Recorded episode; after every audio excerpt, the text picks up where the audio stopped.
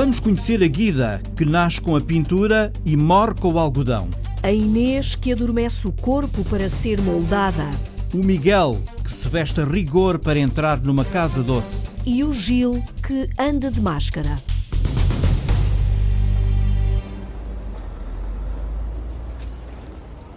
Andou a grande velocidade Agora anda devagar. e com a ajuda de uma máscara de oxigênio. É o comandante Gil, o repórter Miguel Bastos, vai ter com ele. Está sol em Lessa da Palmeira. Sopra um vento fresquinho nesta terra junto ao mar, junto ao porto. Vamos tocar à campainha.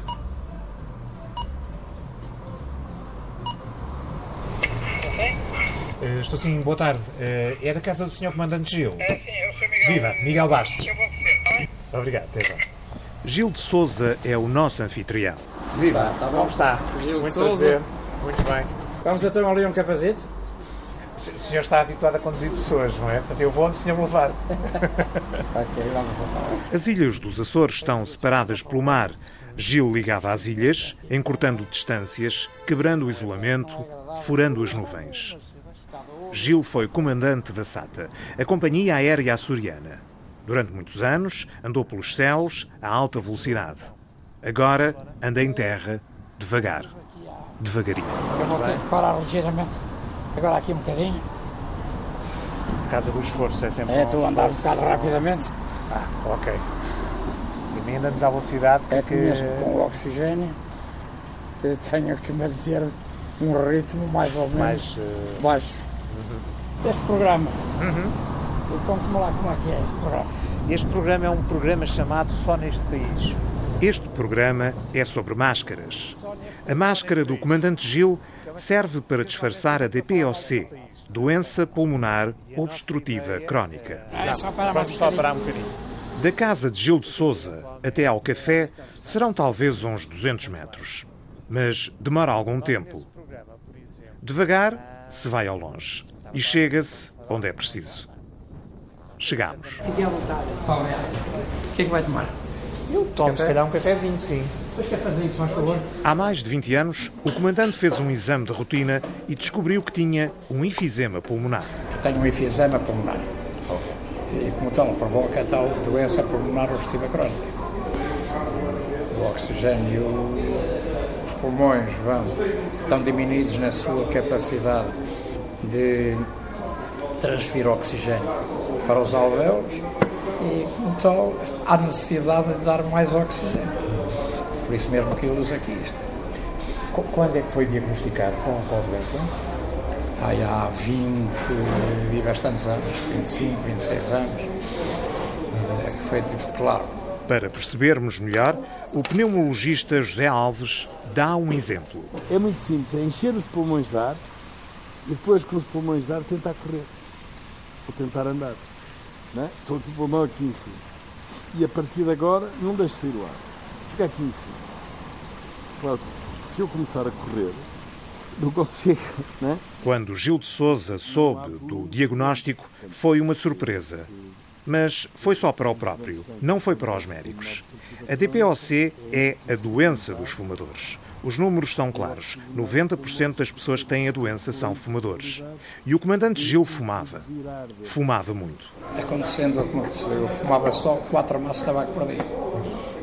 E o tabaco é uma das coisas piores para se arranjar um efizema pulmonar. Fumava sem parar. Quando estava mais horas acordado, por isso mais cigarros fumava, chegava a entrar no quinto maço e levava quase ao fim.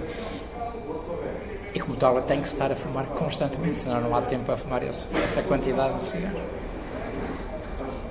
Eu, desde que me levantava até tomar banho, fumava. Eu estava a fumar cigarros. Debaixo do chuveiro, eu tinha uma mãozinha no barco e tinha ao lado um maço de cigarros, para no caso de aquele se molhar, secava as mãos, pegava no cigarro e continuava a fumar. Gil de Souza diz que, até ao diagnóstico, não tinha sentido nada de especial no seu próprio corpo. José Alves sabe porquê. Os fumadores querem continuar a fumar. E, e negam muitas vezes a doença. Até, eles negam a doença até não, até não conseguirem deixar de negar. Há, no entanto, uma explicação adicional. Nós só passamos a ter queixas, de uma maneira geral, quando qualquer um dos nossos órgãos perde 40%, 40% a 50%. Nos pulmões é exatamente isso. Quando há uma perda funcional 40%, começa, começam os primeiros sintomas da doença, os primeiros sinais. Não tenhamos pressa, mas não percamos tempo. A frase de José Saramago pode-se aplicar a Gil de Souza. A doença chegou devagar. A doença vai evoluindo, o indivíduo vai tendo de vez em quando crises na medida em que as mudanças de temperatura dão logo sinal. Levou-me já a ter três pneumonias, porque qualquer diferençazinha pode-me provocar coisas do género. Mas durante aqueles primeiros 10, 12 anos, 13 anos, quase que não. Quase que não. Não havia diferenças. Mas o comandante não perdeu tempo e deixou de fumar no dia seguinte. Convive com a doença há mais de 20 anos. Durante os primeiros 10, 12 anos, não sentiu grandes diferenças e só começou a usar máscara de oxigênio há cerca de 3 anos. Não precisa dela quando está em casa, mas não a dispensa quando sai de casa. Eu agora aqui poderia até eh, retirar a cânula e estar sem oxigênio. Não tiro agora por uma questão, pronto, estar agora aqui a pôr, tirar, tirar e pôr. Eh, mas de resto não preciso, só em deambulação. Quando estou a andar é que eu desaturo, começo a perder oxigênio muito rapidamente, é por isso que tenho que usar o oxigênio. A andar convém. uh, Precisamente, Se precisamente. estiver a conduzir, por exemplo. Não, não preciso, não preciso. Logo que vá sentado, esteja sentado, tudo bem. E por falar em casa, está na hora de regressar. Só favor. Muito obrigado. Eh, Não pode fazer grandes esforços, convém evitar, mas também não pode estar quieto. não é? Não, nem, nem convém, nem convém. Porque senão esta doença depois, precisamente, provoca grandes percas de massa muscular. As pessoas andam pouco, eh, perdem massa muscular, o que é muito mau. Querem andar, já não podem. não é? É por isso mesmo, mas há razão. O comandante Gil faz ginástica duas vezes por semana no hospital. Luta contra a perda de massa muscular, sempre com monitorização. Para andar no dia a dia, não é preciso. Para ali é um bocadinho subir. Tivemos Nota a que parar, diferença? tivemos que parar três vezes. Sim. E agora, por acaso, ficamos aqui a conversar. Mas dava para ir direto até ali. Só porque A olho uma ligeira nu? inclinação. A olho nu não vejo Pois é, inclinação mas nenhuma, tem uma nem inclinação. Eu sinto perfeitamente. A olho nu, a rua parece plana, mas Gil sente bem a diferença. Quando é descer, tudo bem. Eu às vezes digo, caramba, o mundo devia ser todo a descer. O mundo devia ser a descer. Que frase tão curiosa para alguém que ganhou a vida a subir aos céus.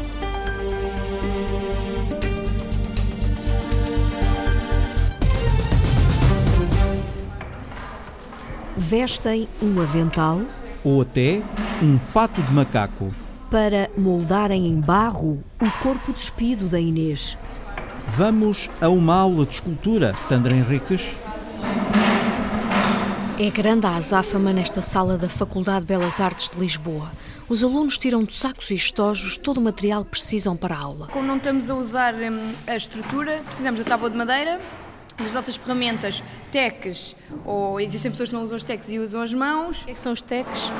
Os teques são as ferramentas em madeira ou metal com, eh, com o qual modelamos. Modelam o barro, neste caso. Catarina Mendes e os colegas põem tudo em cima de estiradores de madeira. São mesas pequenas e quadradas que ajustam à própria altura. Ela vai levar com isso na cabeça, tem de ser agarrar mesmo com isso. Não é bom ser também tão Também vão pondo aventais. Uma aluna tem mesmo um fato de macaco azul escuro. Sou Jéssica Borrinha. Jéssica não quer sujar a roupa. Nós vimos com roupa normal de casa e sujamos imenso aqui com o barro, com tudo. Temos de ter sempre ou um fato macaco ou um avental, eh, coisas assim para nos protegermos, senão sujamos tudo.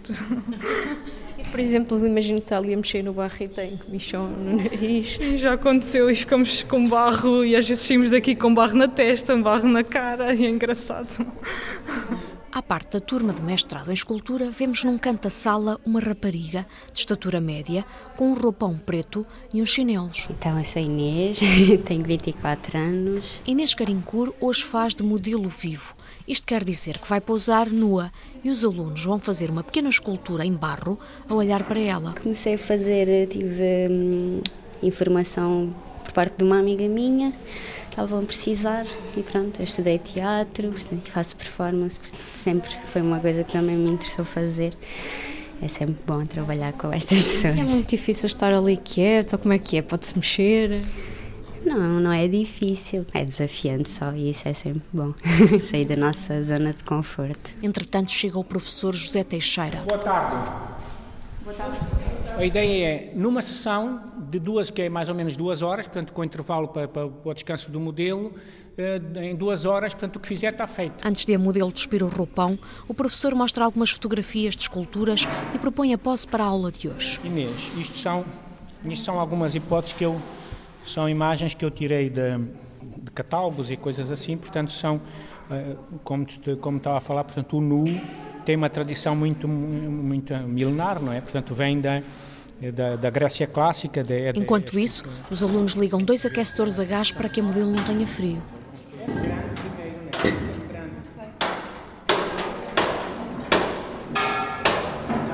Entre os aquecedores há uma espécie de mesa redonda de madeira baixa e nestes calça os chinelos e tira o roupão, fica completamente nua e sobe para cima da mesa. Fica sentada com o joelho fletido.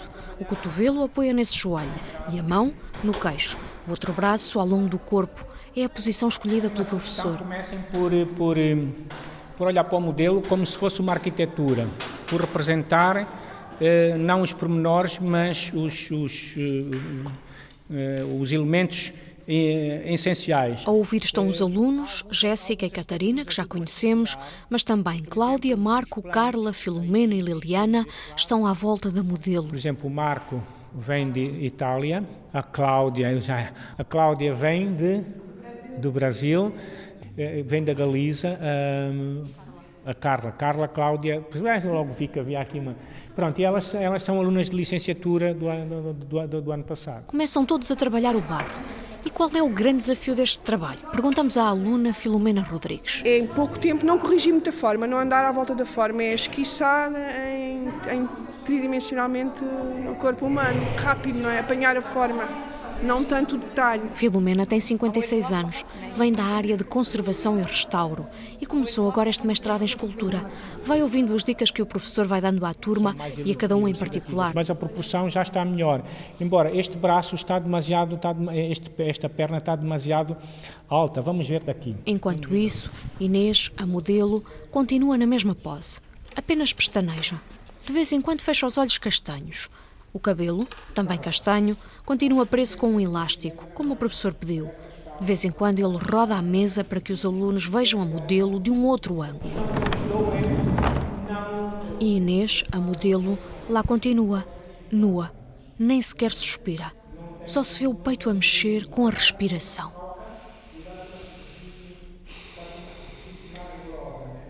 A pele clara começa a ficar vermelha nos pés, que devem estar frios. Já passou uma hora. Finalmente, o professor dá um intervalo e Inês, a modelo, desta mesa, veste o roupão e calça os chinelos. Esticar as pernas já um bocadinho. Os pés frios. Uhum. Dormentes, não? Também, isto muito. Podes andar, podes desentorpecer o corpo e depois retomas após daqui a 10 minutos então, está bem? Aproveitamos para lhe perguntar, em que pensa quando está assim estática em frente à turma? Pensa em alguma coisa em particular? Não, acho que só me estou a deixar ficar no, no presente e absorver tudo. Pensa sequer no que é que vai jantar a seguir? Não, não, estou só focada aqui. Sim. É uma forma de limpar a cabeça, não pensar em nada. Meditação. É, é quase, quase meditação, sim, diria. É muito parecido, sim. Quando o intervalo acaba, Inês, a modelo, bebe um pouco de água, volta a descalçar os chinelos e a despir o roupão. Senta-se na mesa de madeira, nua, na mesma pose, e assim ficará durante mais uma hora e meia.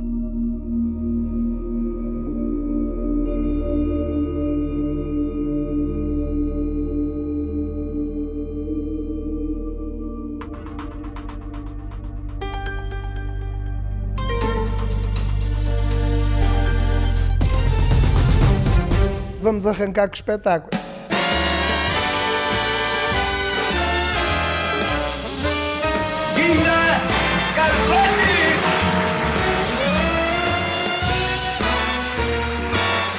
Olá, meus queridos, boa noite.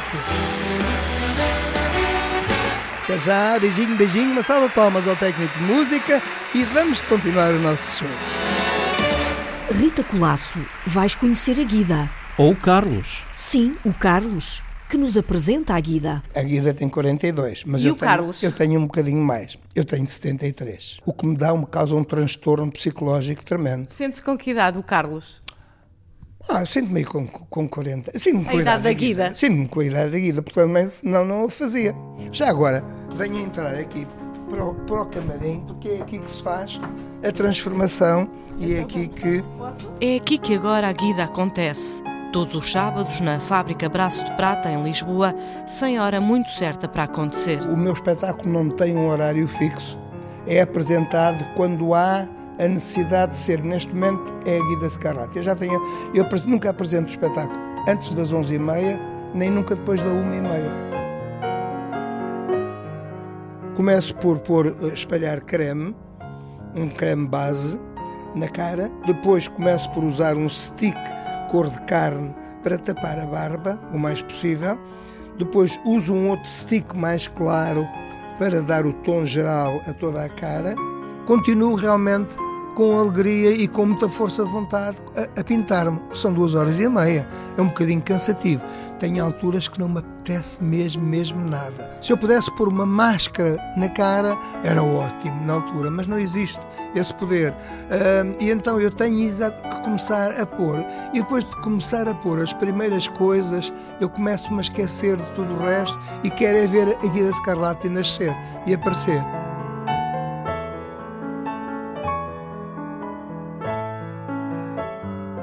Guida Scarlatti não está no rosto de Carlos Alberto Ferreira. Não estão os lábios carnudos nem o batom vermelho. Não estão as largas e farfalhudas pestanas. Falta o lápis e o rímel pretos, as sombras e purpurinas rosa. Falta o frufru dos vestidos encarnados, azuis e brancos carregados de lantejoulas. Falta brilho, falta cor. A Guida Scarlatti nasce com a pintura e morre ao desfazer a maquiagem com óleo Johnson, um algodão e um, e uma, e um Kleenex a limpar a cara. E a Guida Scarlatti fica depois arrumada aqui, neste estirador, no espelho, nas luzes, fica tudo aqui arrumado à espera do próximo espetáculo.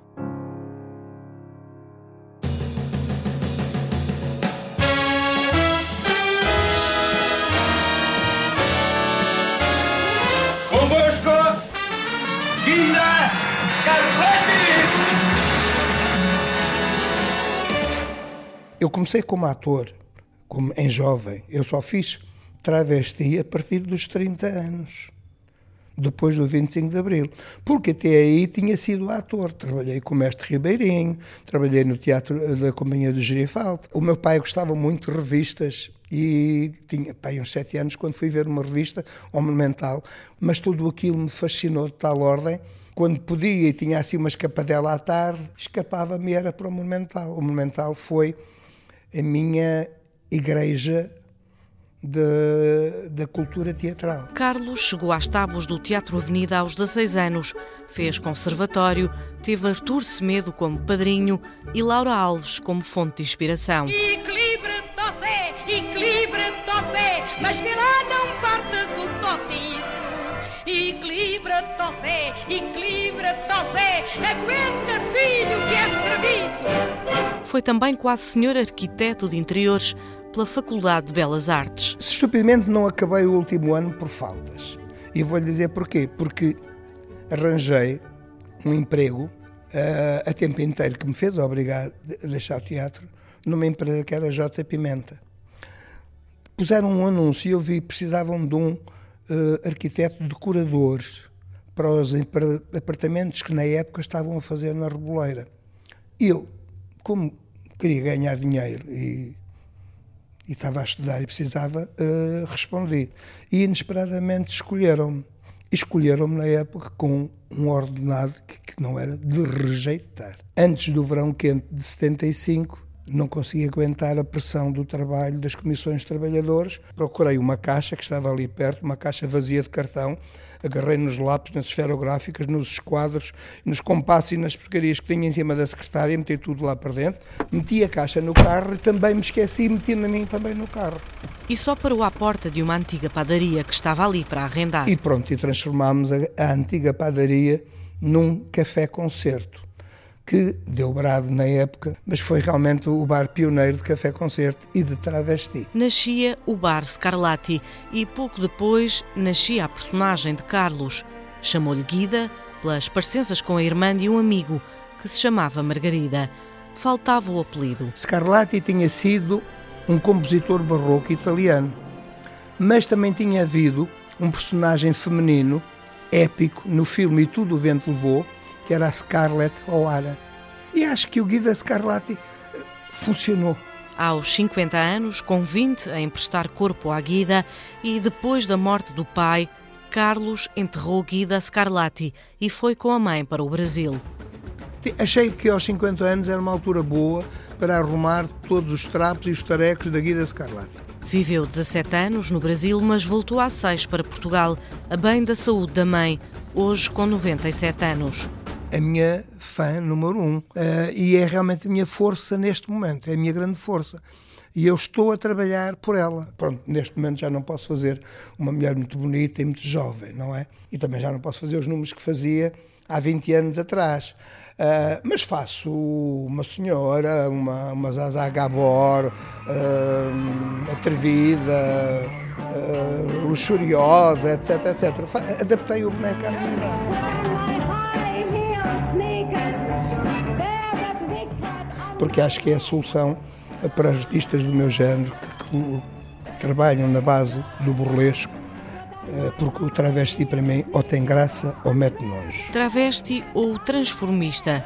Aos 73 anos, Carlos não se deixa transformar. A palavra travesti, em determinada altura, começou a ficar um bocadinho na decadência. Porquê? Porque socialmente começou, o governo não soube tomar medidas adequadas a preservar o espetáculo travesti como arte, como teatro. E então começou a haver travesti de rua, o travesti prostituto, o homem que é homossexual, que é gay e que se veste de mulher para atrair depois clientes, como ainda hoje existe, Uh, uh, em Lisboa, em determinadas ruas de Lisboa, não digo as ruas, que é para as pessoas não se tentarem lá ir, mas eu não me considero transformista. Eu sou um ator que faço travesti, que me especializei depois em travesti. Mas nunca deixo de ser o ator em travesti. E a Guida? Olá, meus queridos, boa noite. Vocês são lindos, têm caramas muito bonitas na plateia. Hum, vocês desculpem, estou com uma voz um bocadinho rouca, um bocadinho fanhosa. Estou assim, com uma voz, uh, até parece um homem a falar. É horrível, uma mulher assim bonita e eu tenho a mania que sou bonita, não é? Ah, meus queridos, olha, eu vou-lhes dar mais uma música para vocês se divertirem, está bem? Até já, beijinho, beijinho, uma salva de palmas ao técnico de música e vamos continuar o nosso show.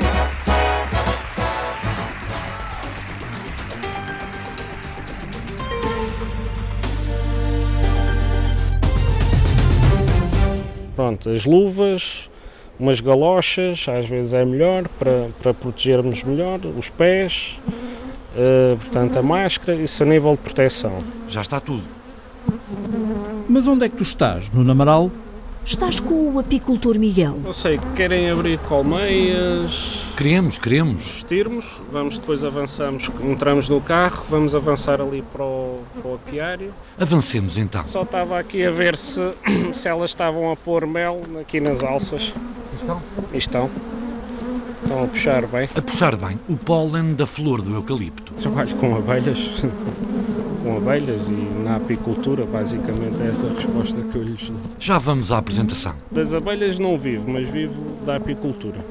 Portanto, porque tem a ver com a produção de mel, tem a ver com as análises do mel, tem a ver com a formação a nível da apicultura vive do universo do mel. Estamos, uh, o meu nome é Miguel Maia e neste momento estamos na, na Apulia, Conselho de Esposende. E na Apulia, Esposende, à beira-mar, Miguel Maia cuida de um apiário no meio de um eucaliptal. Ali estão 30, 30 colmeias. Não, abelhas. Abelhas, portanto, 30 isso é multiplicar para aí por 50 mil, por cada colmeia, portanto. Portanto, um milhão e meio de abelhas, 70 quilos de mel por temporada. As obreiras, as que trabalham, são fêmeas estéreis. Depois há uma só rainha. E depois há os machos.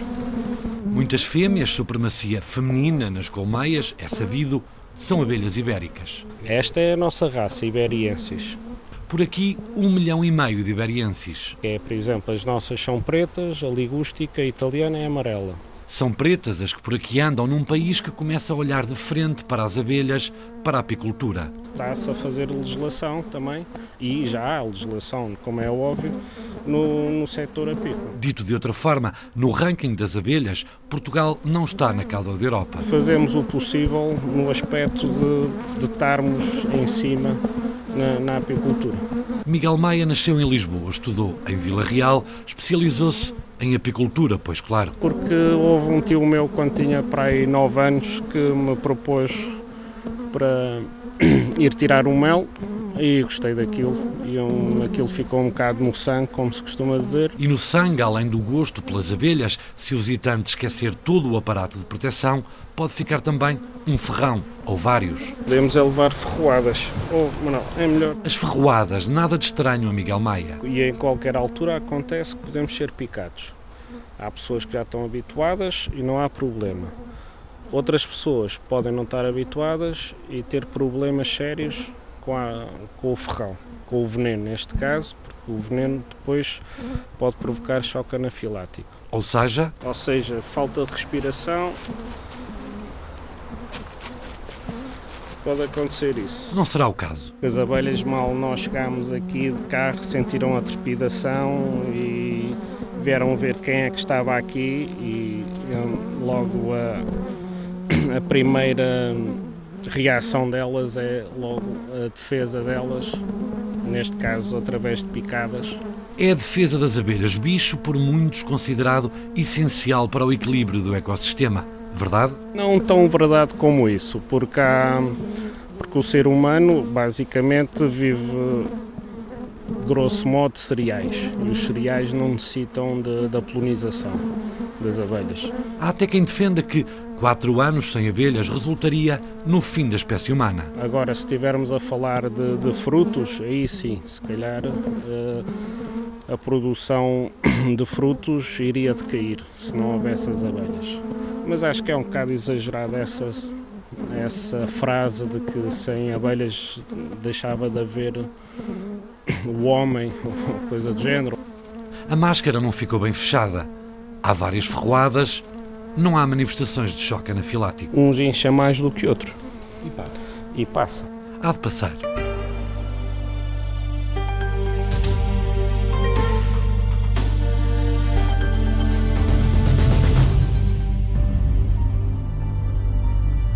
Já percebemos o que é andar com uma máscara de oxigênio. Pintar a cara para se transformar. Ou vestir apenas a própria pele para se mostrar aos outros. E agora, vamos aprender como é que se desmascara. A Rita Fernandes está a conversar com o psicólogo Tomás. Me causa desconfiança e insegurança eu estar com alguém e não ter informação. Mas se eu tiver mais informação que a pessoa me está constantemente a transmitir a cada momento, cria mais confiança e mais liberdade até para criar relações mais transparentes e mais autênticas. Porque as pessoas tipicamente criam muitas máscaras, não é? E o, o Tomás consegue desmascará-las. Acha que consegue? Tomás Baena é psicólogo clínico e fundador do Instituto de Linguagem Corporal. É especialista em ler-nos através das nossas expressões corporais. Acho que o mais interessante é termos mais informação sobre as pessoas. É sermos capazes de termos mais indícios reais sobre o que, é que a pessoa está a sentir. Porque isso é como se fosse uma bússola, um GPS, que nos permite compreender melhor as pessoas. Mas também ter indícios sobre as minhas próprias emoções. E quais são as características que nós podemos ver nas pessoas para saber que elas estão a mentir, por exemplo? Há vários mitos. Que pistas é que acha que, que estão presentes quando alguém está a mentir? Sim, a pergunta é para si. Como é que acha que se apanha um mentiroso? Pelo olhar? Vou agora te falar sobre uh, algo que é o maior mito de todos. Não se apanha um mentiroso pelo olhar. Vamos então analisar o corpo. Outra pista curiosa que muitas pessoas falam é que a pessoa, quando está a mentir, começa a ficar toda nervosa e começa a, uh, coçar-se por todo o lado e começa a mexer. Todo... É, é tipicamente também algo que não é fiável. Porquê? Porque é natural o ser humano se mexer. Daí que aquilo que, é, que tem sido visto como a maior tendência entre os mentirosos, estamos a falar de mentiras sérias, não estamos a falar das mentiras brancas, mas em mentiras sérias, tipicamente, o que acontece é o oposto. As pessoas tendencialmente mexem-se menos. Porque a grande diferença entre uma mentira e uma verdade é que a verdade está guardada na minha memória. Portanto, eu vou simplesmente resgatar. Enquanto que a mentira, parte poderá estar guardada na memória, mas eu vou fabricar parte da informação. Conclusão é para fabricar, tipicamente acabo por mexer menos, gesticular menos, uh, por mexer menos os pés, mexer menos as mãos, acabo, acabo por ficar mais estático. Tomás Baiana está atualmente a estudar no Reino Unido num mestrado em análise do comportamento e avaliação da credibilidade. E explica que, para além de profissionais da área dos recursos humanos, por exemplo, há um grupo muito particular que frequenta os cursos do Instituto. Tem tido, curiosamente, muita gente a nível criminal, da GNR, da PSP, portanto, de ciências forenses. É interessante, porque é uma área também onde estas coisas estão de uma forma mais séria, mas muito presentes. One, you listen to me. I got exactly what you asked for. Did you want something else? Two. Listen. Talk to me. We, we can talk. Like, gentlemen.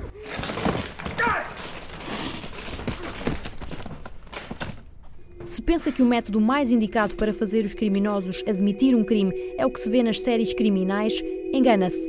A melhor técnica pode mesmo passar por uma aparente simples conversa. Durante a conversa normal, se eu tiver suficientemente atento a observar aquilo que está a acontecer e se fizer as perguntas certas, eu vou, eu vou captar a informação de forma muito mais natural e em tempo real. E, ou seja, porque a pessoa, tipicamente a maior parte das pessoas, não está atenta que está constantemente a comunicar através da linguagem corporal. Mas temos elementos que uh, são não só inconscientes, mas involuntários. E o que nós estudamos em termos de linguagem corporal não é o fazer o polegar para cima ou esse tipo de coisas, ou, ou as, as coisas básicas, mas são pequenos movimentos, quer em termos da cara ou em termos do corpo, que uh, nós automaticamente lançamos. São as microexpressões, um enrugar do nariz, um levantar de sobrancelha. Por exemplo, algum tempo atrás estava numa formação e houve alguém que começou a falar sobre a religião muçulmana. Eu vi alguém que estava ali com um ar bastante confortável e naquele preciso momento a pessoa olhou para baixo e uh, notou-se uma enorme contração a nível das mãos. Portanto, isso foi interessante porque foi uma variação da linha neutra no preciso momento em que se falou da palavra muçulmano. E depois, naturalmente, um pouco mais à frente, de forma natural, eu perguntei àquela pessoa o que, é que ela achava sobre os muçulmanos e a pessoa disse que era muçulmana. Portanto, é interessante ver que foi precisamente naquele contexto que houve uma alteração. I just need you to answer yes or no to each question. Are you known as Johnny? Yes. Is today Tuesday? Yes. E agora, vamos à máquina da verdade. O polígrafo jamais se engana. Ele lê várias coisas, em particular, exatamente como estava a dizer, ou seja, o ritmo cardíaco, lê também a pressão arterial, através aqui de uma braceira que se coloca, lê uh, o suor na pele uh, e lê também dois tipos de respiração. Que ele faz é registar de forma muito precisa os índices de stress das pessoas. Só que agora, fazer o salto da pessoa estar em stress ou de estar a mentir é que é o problema. Portanto, o polígrafo nunca consegue detectar mentiras. É sempre um processo indireto. You won! You did it! You did it! I knew you would! I just knew you would! Oh, Charlie. I had to test you, Charlie. And you passed the test. You won!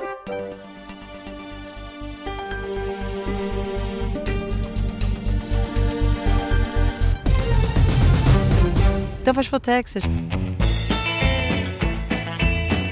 E se uma rua estiver tão disfarçada que até parece o Texas? Uh, moro no Texas. Toda a gente dizia, então vais para o Texas. Então este fim de semana vamos lá à tua casa ao Texas. Porque isto é isto, é isto, isto é surreal. E, e, e outro dia estava mesmo completamente esburacado, completamente cheio de lama mesmo para andar. E se não tivesse o Jeep, com o carro baixinho era mesmo acabar com o carro.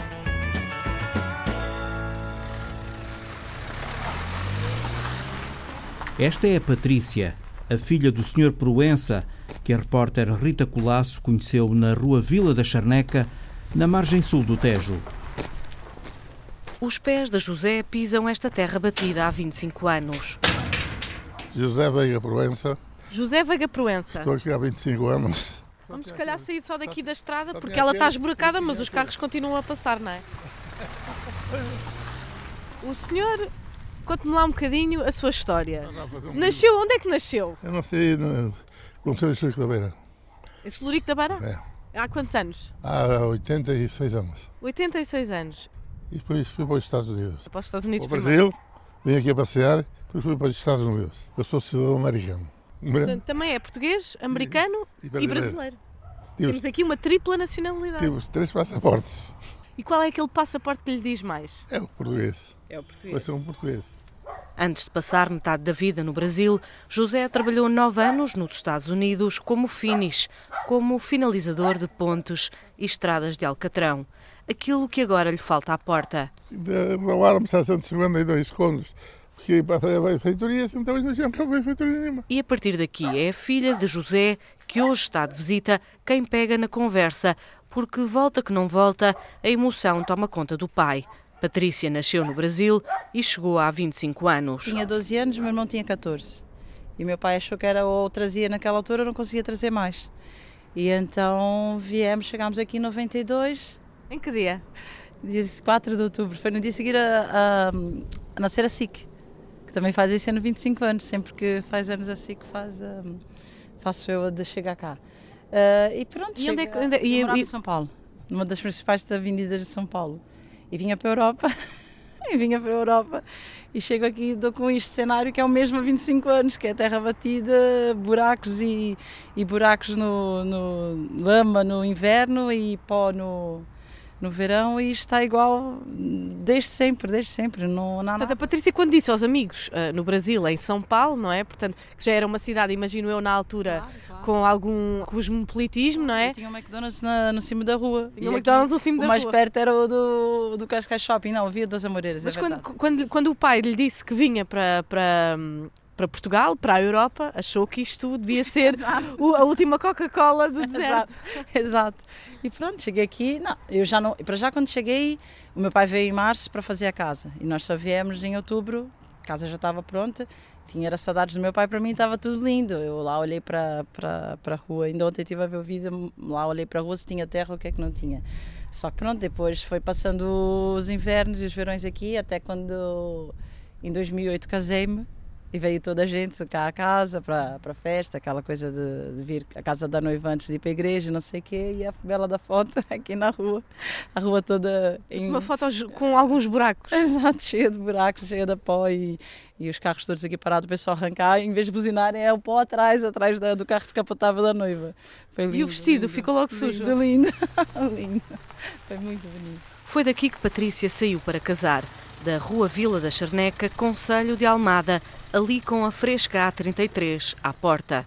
Até hoje, uma ponta da rua tem calçada, a outra tem alcatrão, mas o meio continua a ser de terra, buracos, ora pó, ora lama, a rua onde passa agora Dina Pereira. Que idade me dá?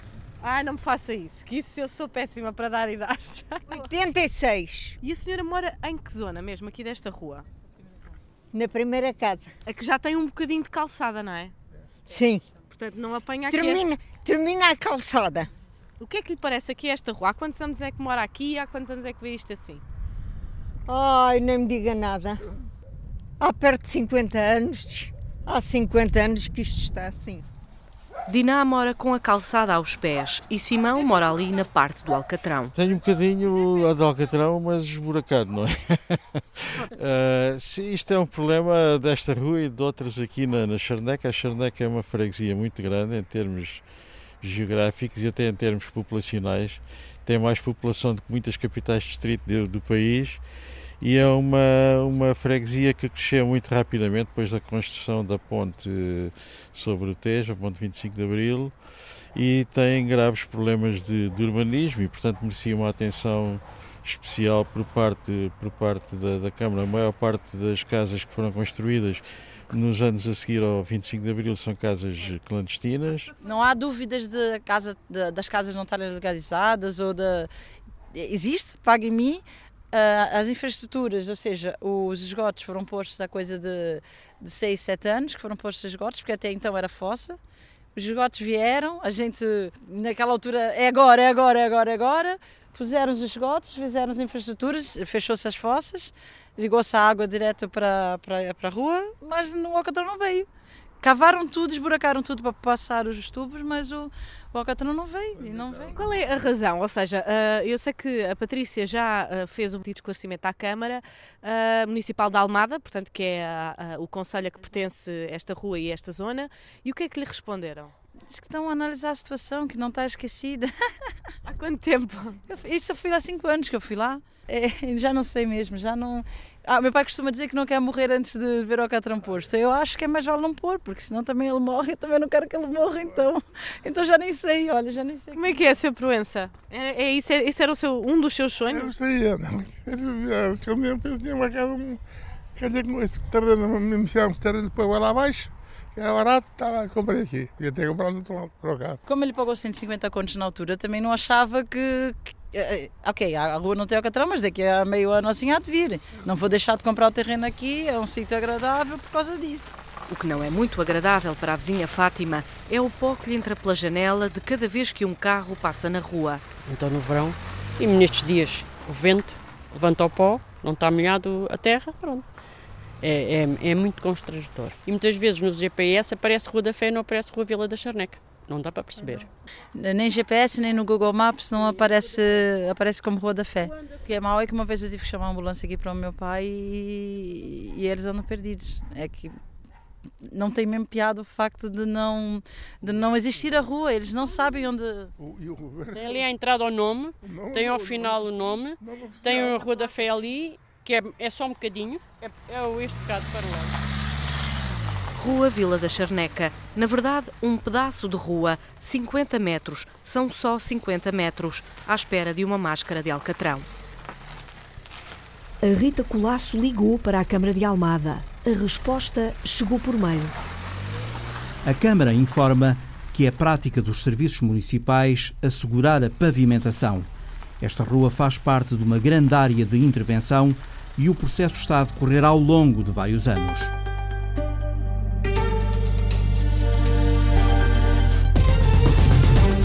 Produção de Rita Colasso e Sandra Henriques. Sonoplastia de João Carrasco e Jorge Martins. Apresentação de José Guerreiro e Maria de São José. Quem me vê sempre parado, distante, garante que eu não sei sambar. Tô me guardando